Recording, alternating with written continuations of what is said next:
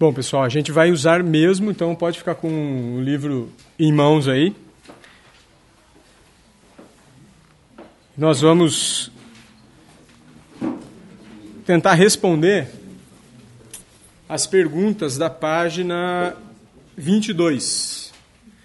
Obviamente, nós não vamos ler os textos, né? eu vou ler alguns fragmentos.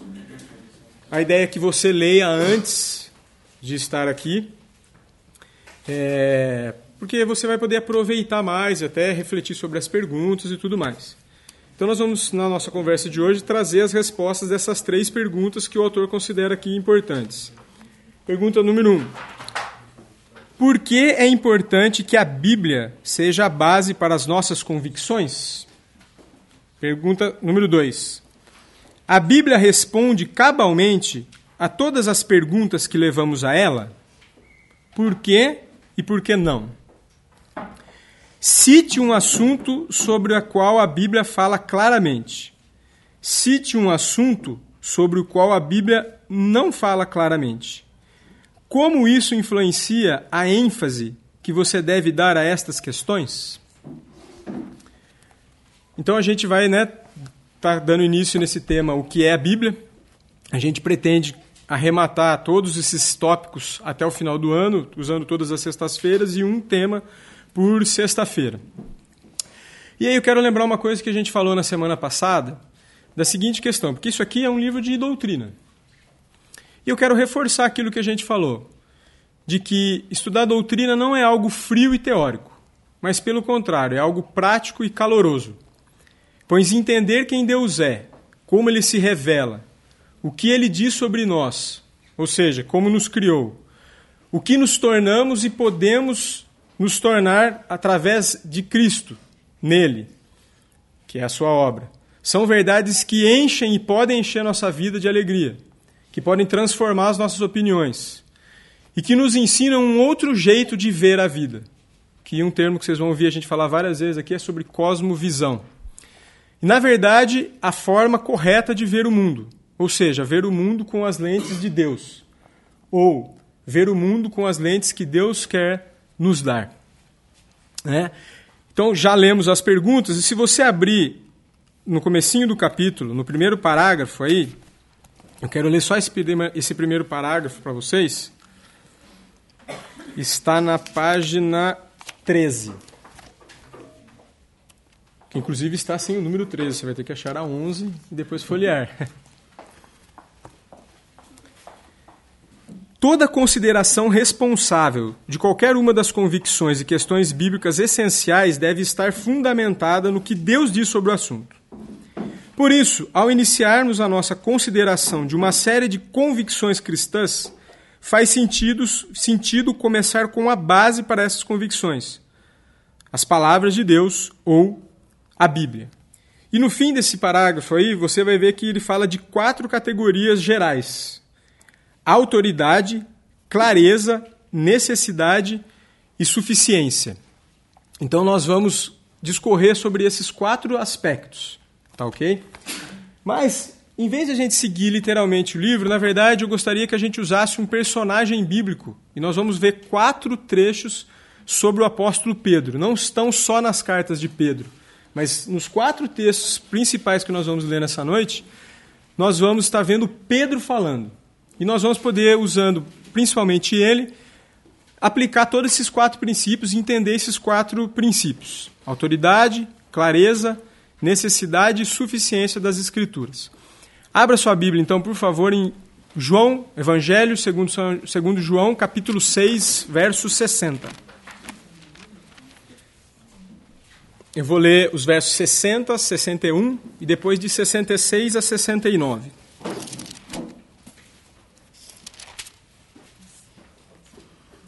Muitos dos seus discípulos, tendo ouvido tais palavras, disseram: Duro é este discurso, quem o pode ouvir?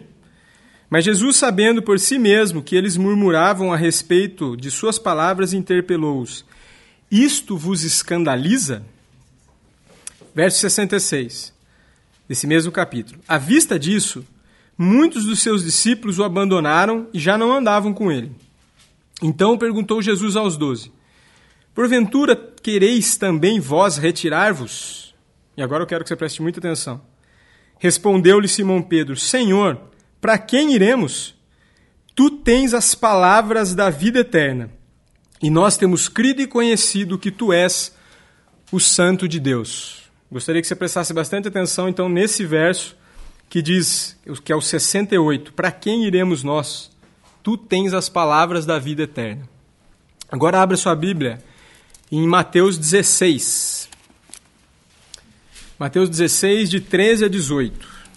Mateus 16, de 13 a 18. Indo Jesus para os lados de Cesaré de Filipe, perguntou a seus discípulos: Quem diz o povo ser o filho do homem? E eles responderam: Uns dizem João Batista, outros Elias, outros Jeremias ou alguns dos profetas. Mas vós, continuou ele, continuou ele, quem dizeis que eu sou? Respondendo, Simão Pedro disse: Tu és o Cristo, o Filho do Deus vivo. Então Jesus lhe afirmou: Bem-aventurado és Simão Barjonas porque não foi carne e sangue que te revelou, mas meu Pai que está nos céus. Também eu te digo que tu és Pedro, e sobre esta pedra edificarei a minha igreja, e as portas do inferno não prevalecerão contra ela. É, é, proposital que eu citei esse texto polêmico de que Pedro, tu és pedra, e sobre esta pedra edificarei a minha igreja, que nós vamos usar isso dentro das nossas discussões de hoje. Abra ainda 1 Pedro, mais no fim agora, né, lá da sua Bíblia.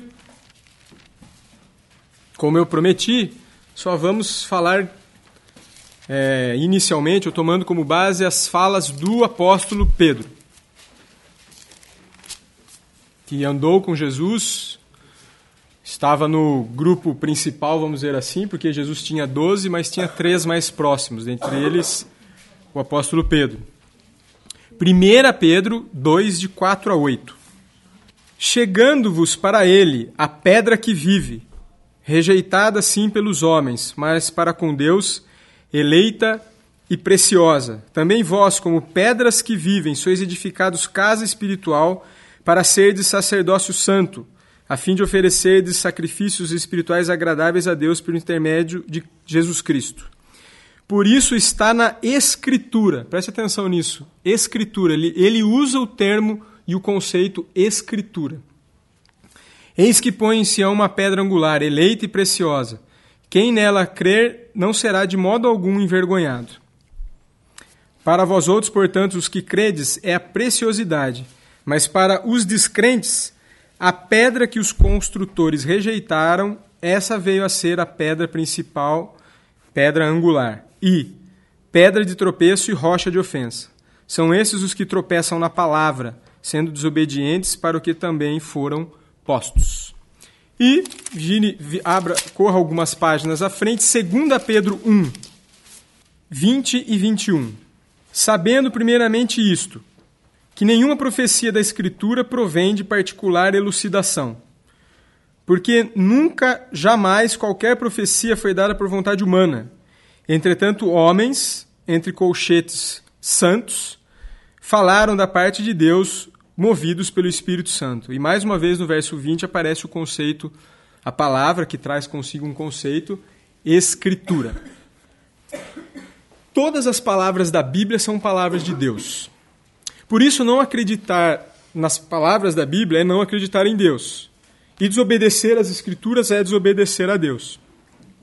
No Velho Testamento, a palavra de Deus se manifesta da seguinte forma: Assim diz o Senhor.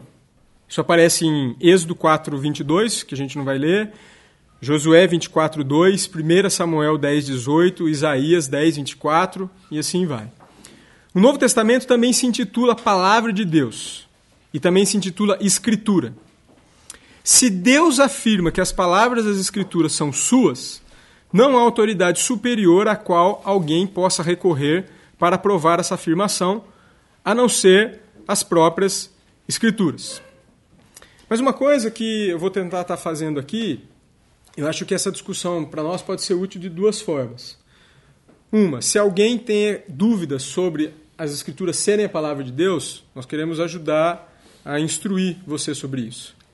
Mas também ajudar a quem já sabe disso a ter ferramentas para poder convencer quem está em dúvida sobre isso.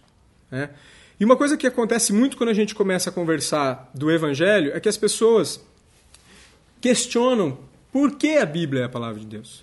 Elas questionam por que, que é a Bíblia, por que, que esse livro é o que é o livro sagrado. Porque existem vários livros sagrados.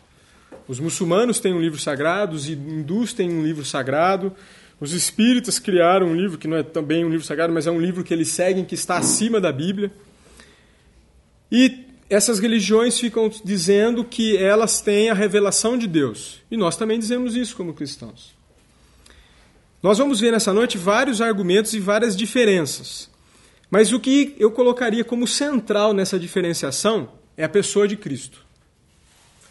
Qual de todas essas religiões o próprio Deus diz ter se encarnado?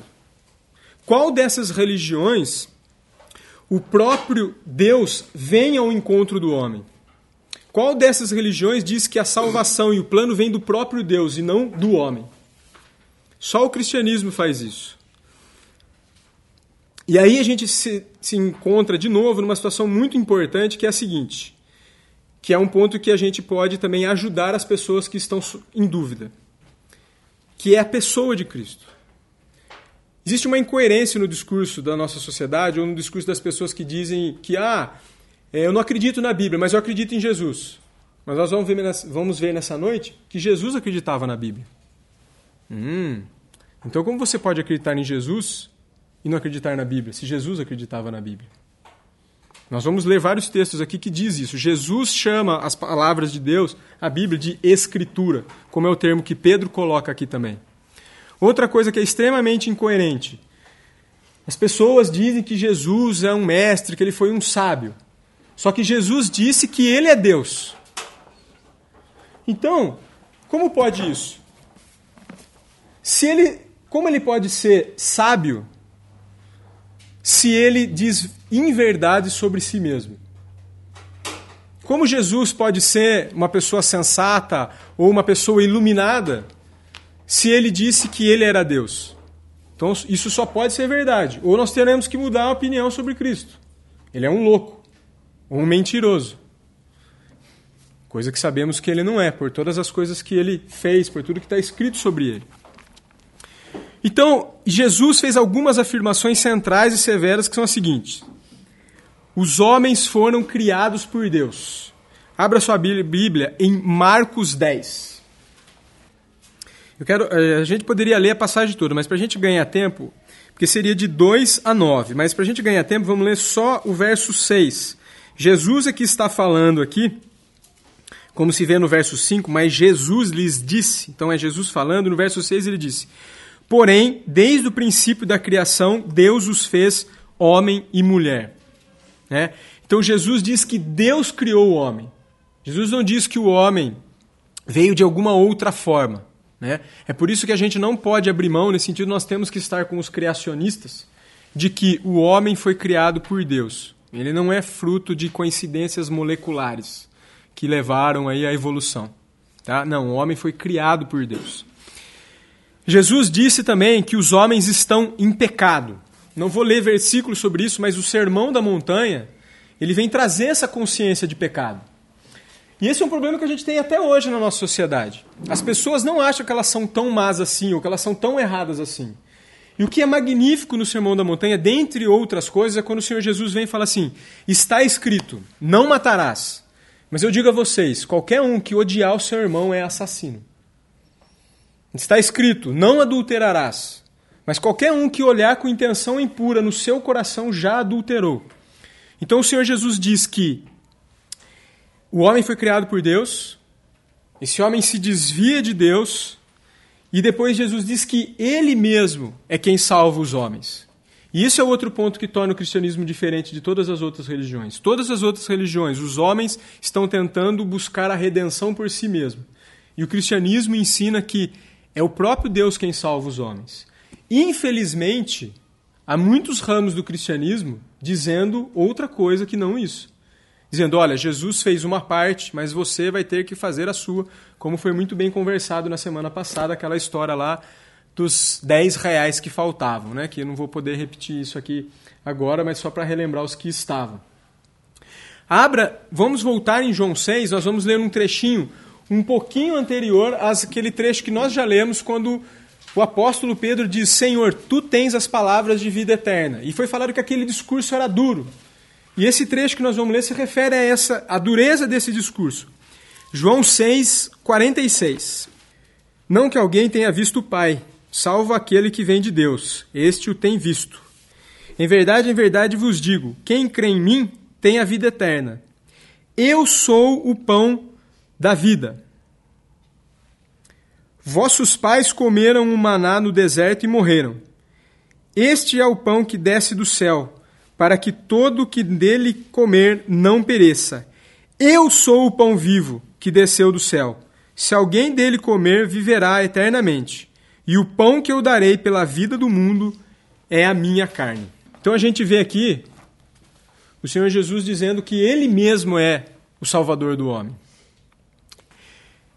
E sendo ele a pessoa que é, ele reconhece a existência das Escrituras. Volta umas páginas para trás, João 5, 39, Jesus falando sobre a Escritura. João 5, 39. Examinai as Escrituras, porque julgais ter nelas a vida eterna, e são elas mesmas, mesmas que testificam de mim. João 10, 35. Se ele chamou deuses aquele a quem foi dirigida a palavra de Deus, e a escritura não pode falhar. Aqui já falando da infalibilidade das escrituras, mas de novo Jesus mostrando que ele tem um conceito de escritura. Existia já entre eles um conceito de alguns livros que representam a própria palavra de Deus. E ainda João 17, 17. 17, 17. João 17, 17. Santifica-os na verdade, a tua palavra é a verdade. E não era só Jesus que tinha o conceito de escritura. Abra sua Bíblia agora em 1 Coríntios 15. Nós vamos ver o apóstolo Paulo falar de escritura, usar esse termo, escritura. E falar de algo também tremendo, que vai ajudar também a confirmar essa questão da autoridade das escrituras.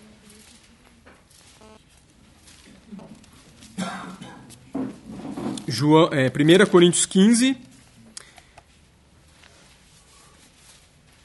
versos 3 e 4.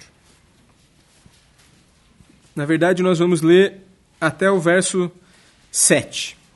1 Coríntios 15, de 3 a 7. Antes de tudo, vos entreguei o que também recebi: que Cristo morreu pelos nossos pecados, segundo as Escrituras, que foi sepultado e ressuscitou ao terceiro dia segundo as Escrituras. E apareceu a Cefas e depois aos doze. Cefas é Pedro, tá? Depois foi visto por mais de 500 irmãos de uma só vez, dos quais a maioria sobrevive até agora, porém alguns já dormem. Então aqui a gente vê não só o conceito de escritura, mas o conceito de credibilidade. O apóstolo Paulo está dizendo aqui que Jesus foi visto ressurreto por mais de 500 pessoas e que tinha pessoas vivas naquele dia, quando foi escrito isso. E uma coisa que eu acho interessante também, para tentar estar tá desfazendo é, incoerências, uma vez falando do evangelho para uma pessoa, ela colocou o seguinte para mim: Mas se o evangelho é verdade, por que tem um monte de gente que não crê? Ora, por que, que algo que é verdadeiro precisa ser acreditado por todos? E por que o fato de pessoas não acreditarem em algo, isso torna aquilo inverídico, não verdadeiro? Vamos usar dois exemplos bem simples para a gente comparar isso. Você sabia que tem gente, até hoje, que não acredita que o homem pisou na Lua? Que falam que foi uma montagem dos americanos para ganhar dos russos, né, né, né, né? Tem. Isso faz com que não seja verdade que o homem pisou na Lua? Ou vou usar um exemplo da minha área, a área médica. Tem muitas pessoas que nem sequer sabem que existe bactéria. Aliás, quem aqui já viu uma bactéria? Eu vi. O Anderson viu, Daniel viu. É, todo mundo que fez área de biológica, brincou com o microscópio, viu. Mas e aí, se você não viu, você não crê? É? Ou outra coisa, tem os índios não sabem das bactérias e eles deixam de morrer de infecção bacteriana porque eles não acreditam? Eles deixam de se contaminar porque eles não acreditam? Então, por que o fato, então esse argumento também é um argumento totalmente incoerente. Ah, o fato de a maioria das pessoas não crerem em algo torna aquilo inverídico. Não há uma relação lógica dentro disso. Só uma parte, muito rápido. A questão hoje não é sobre a, a matéria objetivamente considerada ou a vida objetivamente considerada. Mas a grande questão hoje é a verdade sobre o aspecto moral. Uma vez que é discutido se a moral transcende o homem ou não. E é bem posto hoje pelo humanismo dominante que a moral não transcende o homem. Se ela está subordinada ao homem, a questão de moral ela é relativa e varia de cultura para cultura e vai evoluir. Foi bom você colocar isso, porque nós vamos chegar no versículo de Romanos e nós vamos conversar sobre a lei da consciência gravada nos corações. Eu vou ler alguns trechos e alguns argumentos que também mostram. É, Para mim, esse argumento serve como a existência de Deus e até como também da necessidade das Escrituras. A gente vai chegar lá, Plínio. Bem colocado. Então, nós vemos, a gente conversou todos esses textos para falar sobre a questão da autoridade da Escritura.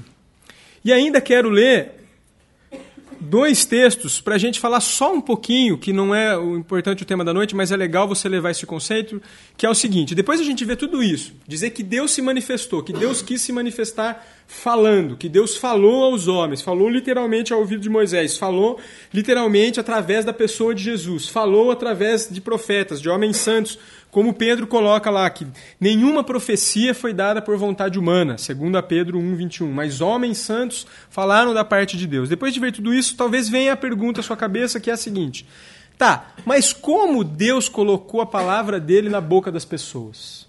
Como se deu esse processo? Isso é uma questão relevante. Eu gostaria que você abrisse então a sua Bíblia em Lucas, capítulo 1. Lucas, capítulo 1, de 1 a 4. Visto que muitos houve que empreenderam uma narração coordenada dos fatos que entre nós se realizaram, conforme nos transmitiram os que desde o princípio foram deles testemunhas oculares e ministros da palavra, igualmente a mim me pareceu bem, depois de acurada investigação de tudo desde sua origem, dar-te por escrito, excelentíssimo Teófilo, uma exposição em ordem para que tenhas plena certeza das verdades em que foste instruído. Aqui Lucas, que não é apóstolo, tá? que na verdade dos quatro evangelhos só são apóstolos, Mateus e João. Tá? Ele fala que fez uma investigação acurada, detalhada, ou seja, racional, organizada. E aqui a gente infere que ele tinha plena convicção dessa verdade, porque fala para que você tenha convicção do que se passou. Em 1 Coríntios 1, de 14 a 16, você não precisa abrir, diz o seguinte lá. É, Paulo falando sobre que ele batizou várias pessoas. E ele cita assim: batizei Fulano e Beltrano. E não me lembro se batizei mais alguém. Ou seja, o escritor, o profeta, o homem de Deus que foi usado para escrever, ele não estava numa espécie de transe. Né? Ou seja, Deus o possuiu e ele começou a grafar, ele começou a escrever. Né? O texto que nós já lemos, e se você quiser abrir novamente, é 2 Pedro 1, de 20 a 21, diz o quê? Nunca nenhuma profecia foi da Escritura foi dada por vontade humana, mas homens santos foram impelidos, movidos por Deus. Né? E aí a palavra impelido ou movido é soprado, é a palavra do, ligada ao espírito mesmo, é a mesma palavra, que é pneuma, que é usado para espírito, que a gente usa na, na medicina como pneumologia, o sopro, né? o, o soprar, o movimento. Então esses homens foram inspirados. Não foi transe. E aí que está uma outra beleza disso. Deus, no seu poder, conseguiu fazer a seguinte coisa: ele conseguiu fazer com que as pessoas escrevessem a vontade dele mesmo estando limitado na sua época, no seu vocabulário, na sua capacidade. A ponto de você ter um pescador escrevendo, como foi Pedro, e ter Paulo, que era uma pessoa de alto nível intelectual. Talvez se a gente fosse comparar aí Paulo hoje, seria alguém que formado nas melhores universidades do mundo. Não do Brasil, tá? Do Brasil, Paulo seria a mais, tá? Mas só para vocês terem uma ideia. E ao mesmo tempo, Deus também levantou uma pessoa que seria talvez um boia fria para escrever. Tá? E aí a gente passa para um outro ponto que também as pessoas enroscam, que é a questão da clareza da escritura. Então fechamos a discussão sobre a autoridade e vamos entrar na discussão sobre a clareza das escrituras. Um dos problemas que as pessoas levantam é o seguinte: mas não tem várias Bíblias? Então nós já excluímos os outros livros sagrados. E, na verdade, o fato de ter várias Bíblias, isso não vem atrapalhar, mas na verdade isso vem somar. Porque há várias traduções que hoje um hábito de toda pessoa que estuda as escrituras e que prega é comparar versões. E melhor ainda é aquele que consegue ler as línguas originais. Lá, quando eu estava no seminário, a gente, a gente costumava dizer o seguinte, que ler a Bíblia em português é ver TV em branco e preto. E ler nas línguas originais é ver em colorido. Né? Ou, para a gente tentar aperfeiçoar um pouco, ler original é ver numa TV de LED. Né? E quem está lendo em português, é 3D ainda, né? E quem está lendo em português está vendo uma TV razoável, mas não consegue ver com tanta nitidez. Né? É, e aí a gente entra numa outra questão que é a seguinte: isso também com certeza vocês já ouviram. E aí é que a gente vai voltar para aquele trecho de Pedro. Ah, mas cada um tem a sua interpretação. Agora, pensemos o seguinte: eu escrevo uma carta para o Daniel, ou um e-mail. Quantos significados, desde que eu não tenha tido a intenção de ser ambíguo, quantos significados tem o e-mail que eu mando para o Daniel? Um só. Qual? O que eu quis dar para ele. Quantos significados tem o texto? Um só. Então, a Bíblia ela tem que ser interpretada histórico-gramaticalmente. É assim que se interpreta a Bíblia. Estudando o contexto, as informações históricas e estudando a Bíblia gramaticalmente tem segredo. Gostei muito quando eu vi o reverendo Hernandes Dias Lopes, ele fala essa frase: a Bíblia tem que ser interpretada histórico-gramaticalmente. E tem apenas uma interpretação. E como eu adiantei para facilitar a leitura de vocês, nós vimos aí, e no trecho de Marcos, desculpa, de Mateus 16, que esse polêmico trecho, se você quiser abrir de novo, onde Jesus pergunta: Quem vocês acham que eu sou? E Jesus fala o quê? E Pedro, aliás, responde o quê? Tu és o Cristo, o Filho do Deus vivo. E aí Jesus fala o que para ele? Bem-aventurado, Simão Barjonas. Mas não foi nem carne e nem sangue que te revelou isso. Foi meu Pai que está nos céus. De novo, é Deus a que vem mostrar. Foi assim, ó, ó, cara, você é esperto pra caramba, você descobriu, hein? Você é o cara. Não foi isso que Jesus falou para ele.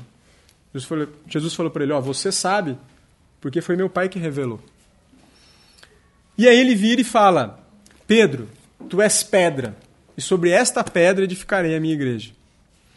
E a primeira coisa que vem, se você olha o texto, dá a impressão que é: Pedro, tu és pedra, sobre esta pedra. Mas na verdade o que aconteceu naquele momento foi que Jesus estava dizendo assim: Pedro, tu és pedra, e sobre esta pedra, que é o que você falou, o que, que ele falou? Tu és o Cristo, o Filho de Deus vivo, eu edificarei a minha igreja. Ah, Fabinho, mas é, eu não, não, Isso aí é uma questão gramatical, eu não entendo nem a gramática em português, o que dirá do grego. Né? É, eu li um artigo uma vez de um, de um, teólogo que chama Valdir Carvalho Luz, ele que traduziu as institutas, uma das primeiras traduções das institutas. Ele explica que gramaticalmente você consegue diferenciar esse esta. E, mas eu, a gente tem um recurso. Eu li um outro trecho hoje, de 1 Pedro 2, que Pedro fala de uma pedra. E o que, que ele falou da pedra? Esse acho que talvez não esteja na sua memória. Vamos abrir lá 1 Pedro 2, de 4 a 8. Quem é a pedra?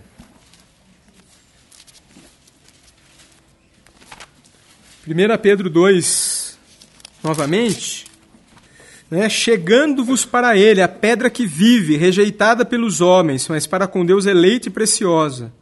Também vós, como pedras que vivem, sois edificados casa espiritual para seres sacerdócio santo. E aí ele vem, no verso 7, fala: Para vós outros, portanto, os que credes é a preciosidade, mas para os descrentes, a pedra que os construtores rejeitaram, essa veio ser a pedra, a principal pedra, angular. Né? E aqui, obviamente, Pedro não está se referindo a si mesmo, ele está se referindo a Cristo. Então aí a gente levanta um outro valor para a questão da clareza das escrituras, é que é, primeiro, a interpretação é histórico-gramatical. Segundo, é a Bíblia que interpreta a Bíblia. E você viu que apenas a gente achando um outro texto, ora, se Pedro fosse a pedra, ele falaria que ele é a pedra. Né?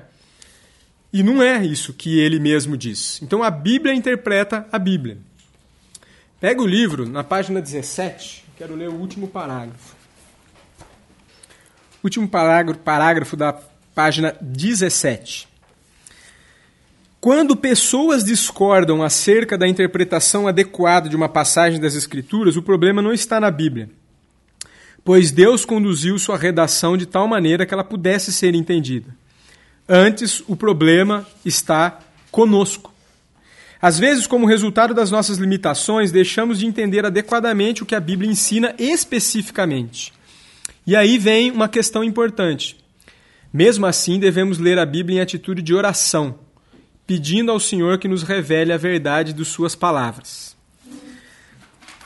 E aí eu quero fazer uma colocação que cabe aqui sobre o seguinte: o papel do Espírito é mais fazer você interpretar as Escrituras ou é mais fazer você viver as Escrituras? Resposta certa: B. Tá? Por quê? Porque uma pessoa que saiba história e gramática e grego, ela é capaz de entender o que o texto fala. Mas isso não pode não significar nada para ela. Nada. É claro que o Espírito pode nos iluminar, é claro que o Espírito pode trazer um verso bíblico na hora certa. Mas nós não podemos cair numa situação contrária que às vezes as pessoas fazem o seguinte: elas não querem estudar, elas não querem ler, elas falam, Deus, mostra para mim o que significa esse texto, mostra para mim, mostra para mim. Né? Ou decidem interpretar por si só, sem tentar ler um comentário, sem tentar ler um contexto, sem tentar aprender com quem é mais velho na fé, e por aí vai. Então, o papel do Espírito é muito mais de nos enternecer pelas Escrituras do que nos fazer entendê-la, do, do que nos fazer interpretá-la. Ok? E aí a gente passa então para o terceiro item, que é o da necessidade das Escrituras. Sendo assim, então, que a palavra de Deus tem autoridade, pois ela é a voz de Deus e ela tem clareza. A Bíblia é necessária para iniciar, manter e conduzir a fé, a verdadeira fé dos cristãos. Porém, é importante considerarmos que Deus se revelou também de outra forma para os homens, como veremos em dois textos. Abra no Salmo 19, 1. Salmo 19, 1 diz assim: Os céus manifestam a glória de Deus e o firmamento anuncia as obras das suas mãos. É? Ou seja, Deus também falou com os homens de uma outra forma. Ó, se você pegar aqui a página 19, é, o segundo parágrafo, diz o seguinte: Mesmo que a Bíblia seja necessária para muitas coisas, ela não é necessária para sabermos algumas coisas sobre Deus, seu caráter e suas leis morais, pois os céus proclamam a glória de Deus e o firmamento anuncia as obras das suas mãos. Paulo afirma que até para os maus o que se pode conhecer sobre Deus é manifestado entre eles, porque Deus lhe manifestou. Romanos 1,19. Não somente é fato que os maus conhecem a Deus e sabem algumas coisas sobre ele, mas eles também têm na sua mente e consciência alguma compreensão das leis morais de Deus. E agora eu queria que você abrisse aí Romanos 2, 14 e 15. Então, a ideia desse tópico de necessidade é deixar evidente que a Bíblia é, é o meio necessário para que a pessoa creia, né, entre no reino, cresça na fé, se, né, se torne um cristão e viva a vida cristã. É, a Bíblia é imprescindível para a vida cristã, seja para entrar ou para manter-se na vida cristã. Mas nós vamos ver que Deus também usa algumas outras, usou algumas outras coisas para revelar sobre si mesmo. Então, Romanos 2, 14 e 15 diz assim, né? Quando, pois, os gentios que não têm lei procedem por natureza de conformidade com a lei, não tendo lei, servem eles de lei para si mesmos. Estes mostram a norma da lei gravada no seu coração, testemunhando-lhes também a consciência e os seus pensamentos, mutuamente acusando-se ou defendendo-se. E aí eu quero ler para vocês uns fragmentos de dois capítulos do C.S. Lewis que vai falar sobre essa lei, a lei gravada nos corações. Todo mundo já viu pessoas discutindo. Dizem, por exemplo, você gostaria que fizesse o mesmo com você? Desculpe, esse banco é meu, eu sentei aqui primeiro. Deixe-o em paz, ele não está fazendo nada de mal. Por que, que você teve que entrar na minha frente? Ou, dê-me um pedaço da sua laranja, eu lhe dei um pedaço da minha. Poxa, você prometeu. Essas coisas são ditas todos os dias por pessoas cultas e incultas, por adultos e crianças.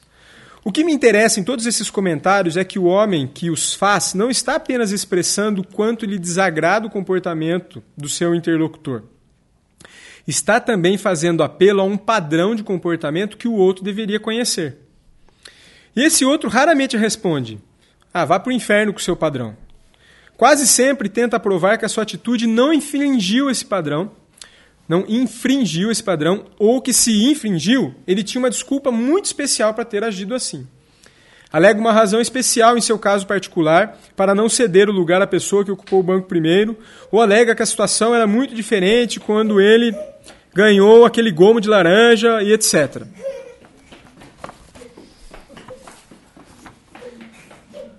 Pronto, achou.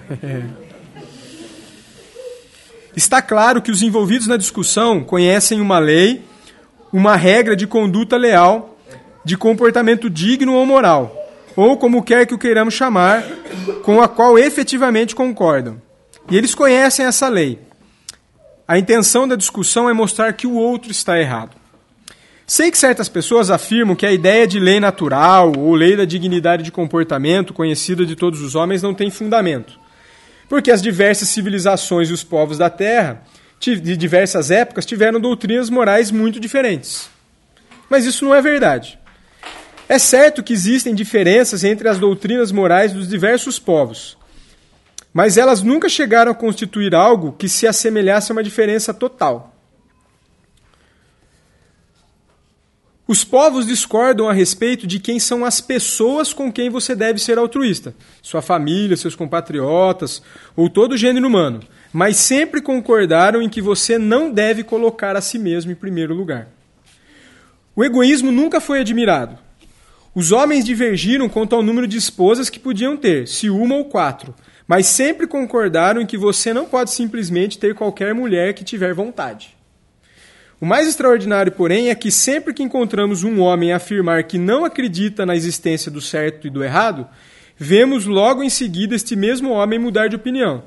Ele pode não cumprir a palavra que lhe deu, mas se você fizer a mesma coisa com ele, ele dirá: Isso não é justo. Na hora. É? Então o que o C.S. Lewis está fazendo aqui? Ele está tentando mostrar esse trecho das Escrituras que diz que há sim uma norma da lei gravada nos corações. É claro que existem diferenças de épocas e de costumes. Né? O vestuário varia, como ele falou. É, o altruísmo, o tipo de altruísmo varia, mas o altruísmo é uma regra. E aí, normalmente, a gente acaba dando desculpas quando a gente faz alguma coisa e não nega o padrão, mas sim tenta se desculpar sobre o padrão, mostrando que o padrão já está ali. É um reconhecimento disso. Só estou tentando chamar a atenção para um fato: o que, o, o de que neste ano, neste mês, ou provavelmente hoje mesmo, todos nós deixamos de praticar a conduta que gostaríamos que os outros tivessem em relação a nós.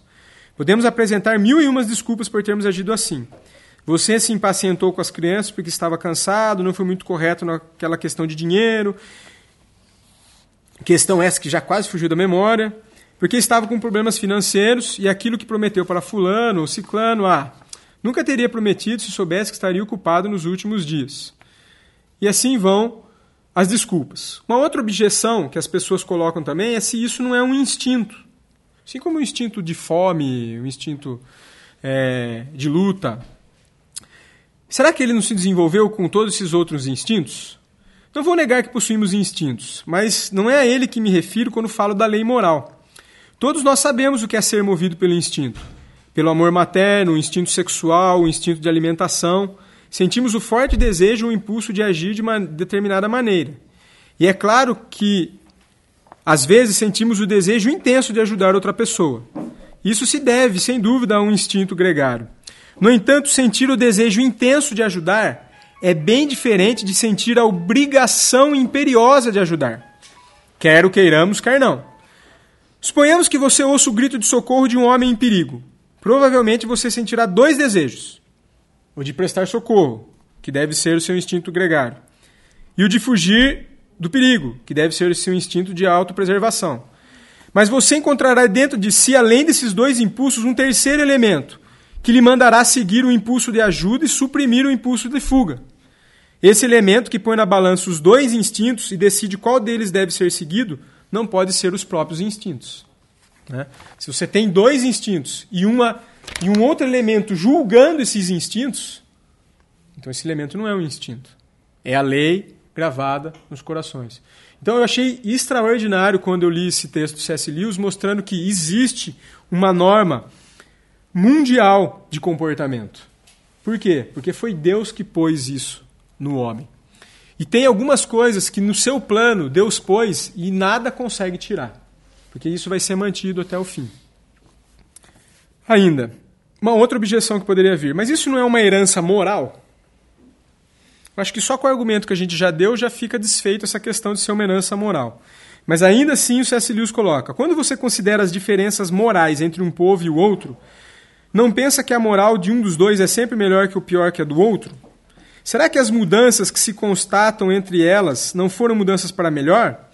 Caso a resposta seja negativa, então está claro que nunca houve um progresso moral. O progresso não significa apenas uma mudança, mas uma mudança para melhor.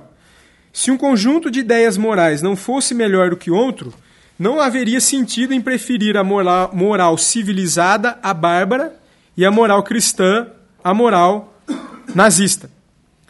Pois muito bem, no momento em que você diz que um conjunto de ideias morais é superior, é superior ao outro, está na verdade medindo-os ambos segundo um padrão e afirmando que um deles é mais conforme a esse padrão do que outro. O padrão que os mede, no entanto, difere de ambos. Você está, na realidade, comparando as duas coisas com uma moral verdadeira e admitindo que existe algo que se pode chamar de o certo, independentemente do que as pessoas pensam e está admitindo que as ideias de alguns povos se aproximam mais desse certo do que as ideias de outros povos. E para terminar, para terminar o argumento sobre a consciência gravada nos corações. Isso. Um homem me perguntou certa vez, olha que interessante essa comparação. 300 anos atrás, as bruxas na Inglaterra eram queimadas na fogueira. E é isso que você chama de regra da natureza ou da boa conduta? Mas é claro que a razão pela qual não se executam mais bruxas hoje em dia é que não acreditamos que elas existam.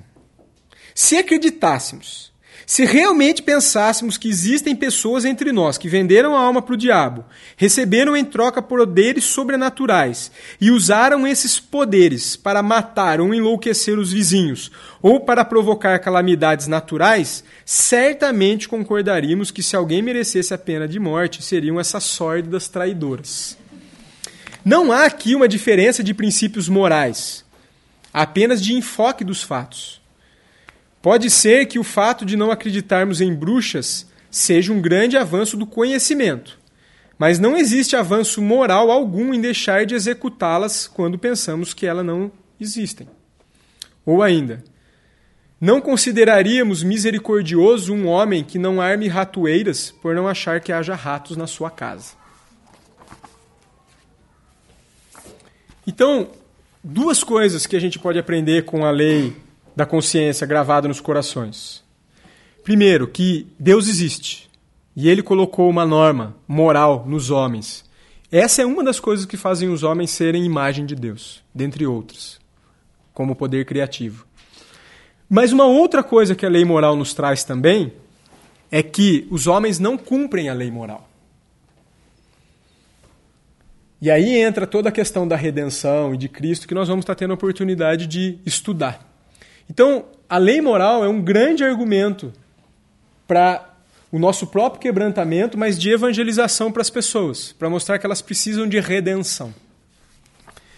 E por isso que, e por outro lado, a lei moral não é suficiente para convencer o homem de tudo que Deus quer convencê-lo. Por isso que existem as escrituras.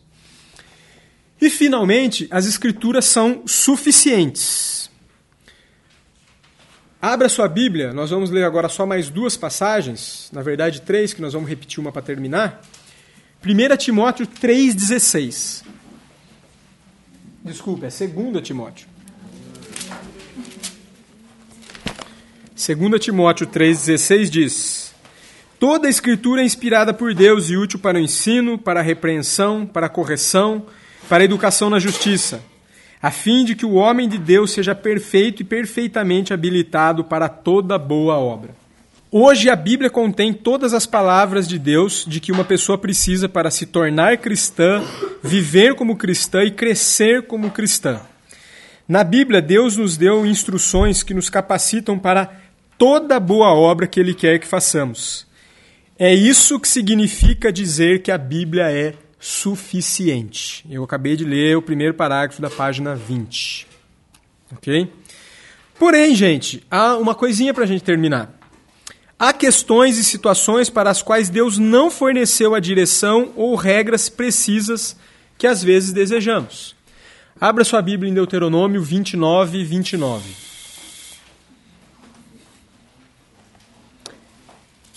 A Bíblia não dá instruções sobre qual é a dose permitida de cafeína que você deve consumir. A Bíblia não dá instruções sobre qual o horário correto para se fazer o culto, apesar de dizer qual é o dia correto para fazer o culto, mas não o horário. A Bíblia não diz qual deve ser o tempo de duração de uma reunião cristã, de um culto. Mas ela diz o que deve acontecer no culto. Isso ela diz. E Deuteronômio 29, 29 diz o quê? Adoro eu quero falar de cabeça, mas fico com medo de dar uma erradinha, então vamos abrir. Vai. Deuteronômio 29, 29 diz assim: As coisas encobertas pertencem ao Senhor, nosso Deus. Porém, as reveladas nos pertencem, a nós e os nossos filhos para sempre. Para quê? Para que cumpramos todas as palavras dessa lei. Ou seja, há coisas que Deus quis que ficassem encobertas. Mas tudo que a gente precisa foi revelado. E foi revelado para quê? Para que a gente cumpra isso, para que a gente viva isso. E não só para isso, não só para o nosso deleite. É verdade que Deus quer que a gente cumpra as Escrituras para nos alegrarmos. Tanto é que a gente vem conversando sobre isso também, que glorificar a Deus e ser alegre são coisas que caminham juntas glorificar a Deus e gozá-lo para sempre. É a primeira pergunta do catecismo. Mas, mais do que isso, Deus fez, Deus revela as Escrituras para nos tornar perfeitamente habilitado para toda boa obra. Ou seja, Deus tem um plano para o nosso comportamento. Deus tem um plano para a nossa vida. Inclusive um plano de que nós mesmos também sejamos portadores da sua imagem, da sua glória e o representemos como cristãos. E, finalmente, voltemos então para o texto, que foi o primeiro texto lido, de João 6, 68. A gente poderia falar de outras coisas. Uma dica que eu vou dando, só enquanto você abre o texto aí, por exemplo, se você tiver curiosidade de colocar lá no Google manuscritos do Mar Morto. Você vai ter lá 209 mil referências sobre um marco que foi na história, porque foi onde foram encontrados inúmeros pergaminhos, papiros, com os trechos das Escrituras. É, a gente não entrou aqui nessa noite sobre a discussão da fidelidade textual, mas existem evidências de sobra sobre isso. Uma outra coisa que eu não falei também mas a própria coerência que existe dentro das Escrituras, a própria autoridade das Escrituras mostra que ela é a palavra de Deus. O poder que sai, que emana dela, por causa do poder do Espírito que atua junto com ela. São outras evidências da autoridade das Escrituras. E foi um marco porque, assim, isso foi aproximadamente em 1947 que foram encontrados os manuscritos. Isso foi uma revolução na arqueologia, na arqueologia bíblica, onde os os liberais e os humanistas e os, os modernistas, como o Plínio citou, estavam tentando desacreditar as escrituras. E o Senhor, mais uma vez, com muita misericórdia, deixou guardado inúmeros rolos ali E esses rolos, quando foram examinados, viram que os textos batiam completamente com as escrituras que nós temos nas nossas mãos, confirmando que nós temos a palavra de Deus nas nossas mãos. Portanto, respondendo às perguntas do começo do, da noite, antes da gente ler o verso de João, por que é importante que a Bíblia seja a base para as nossas convicções? Porque as nossas convicções devem se basear no que Deus falou, pois Ele mesmo é quem criou todas as coisas. Ele é o portador da verdade. Como a Bíblia é a palavra de Deus, não podemos ter outra coisa como base para as nossas decisões.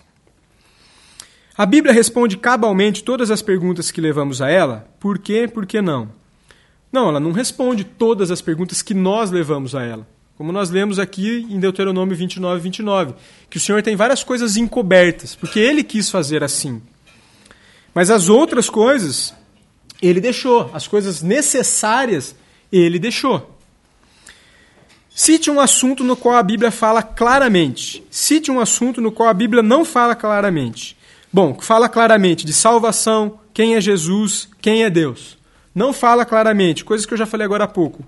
Uso de cafeína, que filmes você pode assistir, turismo, drogas, tem princípios, mas não tem, não tem, se não procurar maconha na Bíblia, não tem, não tem êxtase, mas tem embriagar-se. Dá para se fazer, tirar-se princípios daquilo. O que, que tem? Ah, sim, me vem à mente dois episódios de estupro. É, pena de morte, claramente. Claramente. É, tanto é que o não matarás, na verdade, se refere ao não assassinarás. Né? Você matar por você mesmo. Né? É, mas para defesa, guerra legítima, como os reformadores interpretam e citam várias passagens bíblicas para confirmar isso, é, eu não tenho dúvida quanto a isso, não. Na verdade, o que, que acaba acontecendo, Dani? Às vezes surgem dúvidas que dizem que são dúvidas textuais, mas não são. São problemas de correntes de pensamento que foram se deturpando. Tanto é que, por exemplo, hoje eu não tenho dúvida nenhuma da doutrina da eleição, ela é totalmente bíblica. E uma boa parte da cristandade não, não consegue acreditar nisso. Por quê? Porque eles querem ir com o seu pensamento para dentro das escrituras, em vez de permitir que a escritura molde o pensamento. Eu creio que pena de morte está dentro desse nível de problema. Na verdade, os cristãos têm dificuldade de aceitar a questão da pena de morte, porque eles querem levar o pensamento moderno para dentro das escrituras e não sair.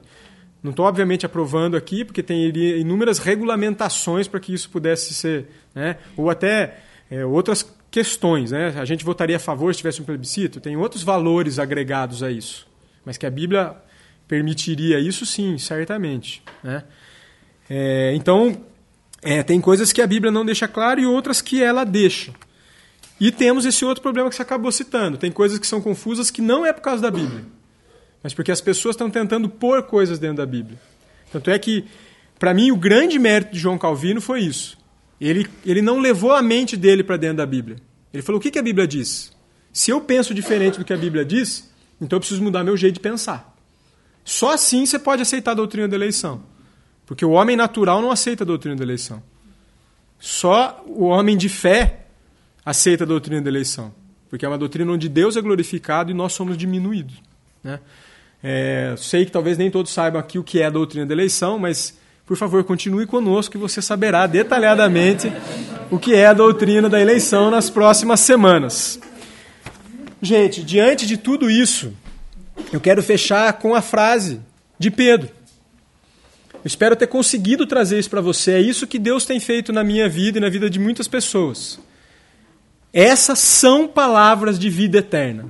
São palavras pelas quais vale a pena viver. São palavras pelas quais eu quero viver. São palavras que vieram dos céus. São palavras de Deus. Simão foi iluminado por Deus a tal ponto, o apóstolo Pedro, que quando ele ouviu Jesus falar: Vocês querem ir embora? E Pedro falou: Nós vamos atrás de quem? Atrás de quem nós vamos? O Senhor tem as palavras da vida eterna. E minha oração por todos nós essa noite é que você tenha a convicção do apóstolo Pedro. Não há ninguém que vale a pena eu ir atrás, porque Jesus tem as palavras da vida eterna. E ele deixou para nós aqui nós podemos deitar, chorar, ler e meditar sobre esse livro, porque ele tem o poder de mudar as nossas vidas. Amém? Deixa eu fazer uma pergunta. Pode fazer, pastor. Eu entro no seu gabinete, fico lá 20 minutos. Eu sei o que eu sinto e tento passar para você. Depois de lá eu saio com a receita, eu acredito nela e tomo e melhoro. Dentro de assim, essa uma hora que você falou, eu vou sair daqui e eu quero dizer para alguém que não estava aqui e, dizer o que eu aprendi. Então eu queria que você falasse em um minuto ou dois a síntese do que você falou aqui agora, para que eu chegue depois lá em casa e fale para alguém que não esteve aqui, de tudo que nós tratamos aqui, da riqueza que foi exposta e de como eu posso colocar isso como uma receita para alguém. É, eu não sei se essa proposta é possível, porque eu acho que exigem anos de caminhada para você conseguir somar tudo isso. Mas tentando ser sintético, é, a Bíblia é a palavra de Deus. A Bíblia tem evidências de que ela é a palavra de Deus. Deus se revelou através da natureza. Salmo 19, 1. Deus se revelou através da norma da consciência gravada nos corações. Romanos 2, 14, se não me falha a memória. Jesus tem as palavras de vida eterna. Ouça a palavra de Deus. E eu diria até um versículo, uma frase de Jesus que eu diria para alguma pessoa que questiona. Jesus deu, fez uma seguinte promessa: Aquele que quiser saber se a doutrina é de Deus, saberá se ela é doutrina de Deus. Se você quiser saber mesmo a verdade de Deus, Deus vai mostrar para você. Isso você pode falar para qualquer pessoa. Toda pessoa que tiver um questionamento humilde e honesto de querer conhecer a verdade, Deus a revelará. Porque isso é o sinal de um eleito. Uma pessoa quem Deus escolheu para segui-lo, ela tem essa curiosidade, ela quer saber a verdade de Deus. Acho que essa seria a síntese que eu faria. Para acreditar na receita. Você tem que levar a pessoa a acreditar na receita que você está passando. É, com certeza, mas eu acho que uma colocação importante que eu faria também, que a gente não pode tropeçar, é o seguinte: quando você estiver empenhado em pregar, se empenhe em falar a palavra de Deus. Não se iluda, não é você quem vai convencer. Então, pregue a palavra, porque é ela que tem o poder, não é você. Por outro lado, não seja relaxado e fale qualquer coisa.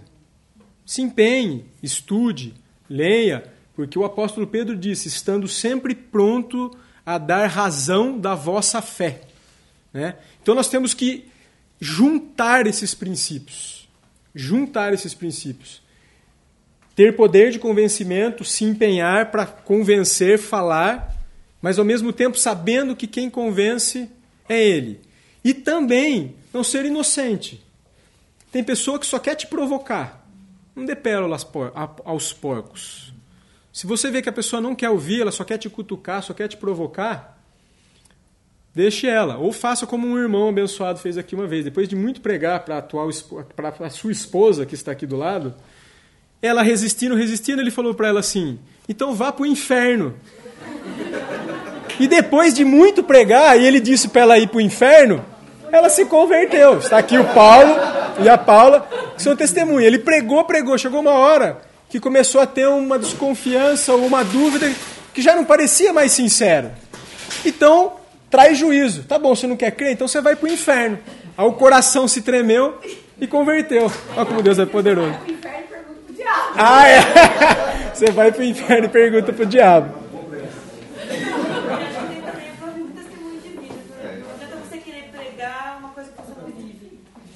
É, acho que é legal essa colocação da Paula também, né?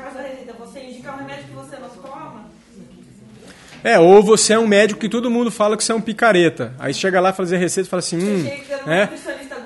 Ou você atendeu é, um dermatologista careca, ou um pneumologista fumante, né? É, isso. É. Se o médico atendeu mal o doente, ele não vai acreditar na receita. Ah, ele nem me examinou. Como ele pode saber o que eu tenho? Né?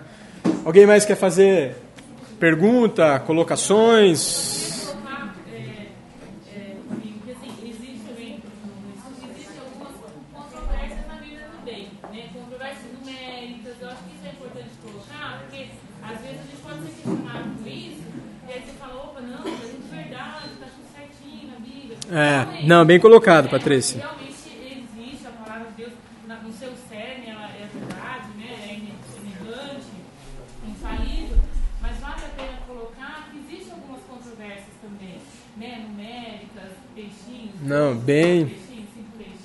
Bem lembrado. Só para esclarecer também que a gente, pra gente também não, não crer que ah, se de repente aparecer alguma controvérsia, pô, mas aí tá errado.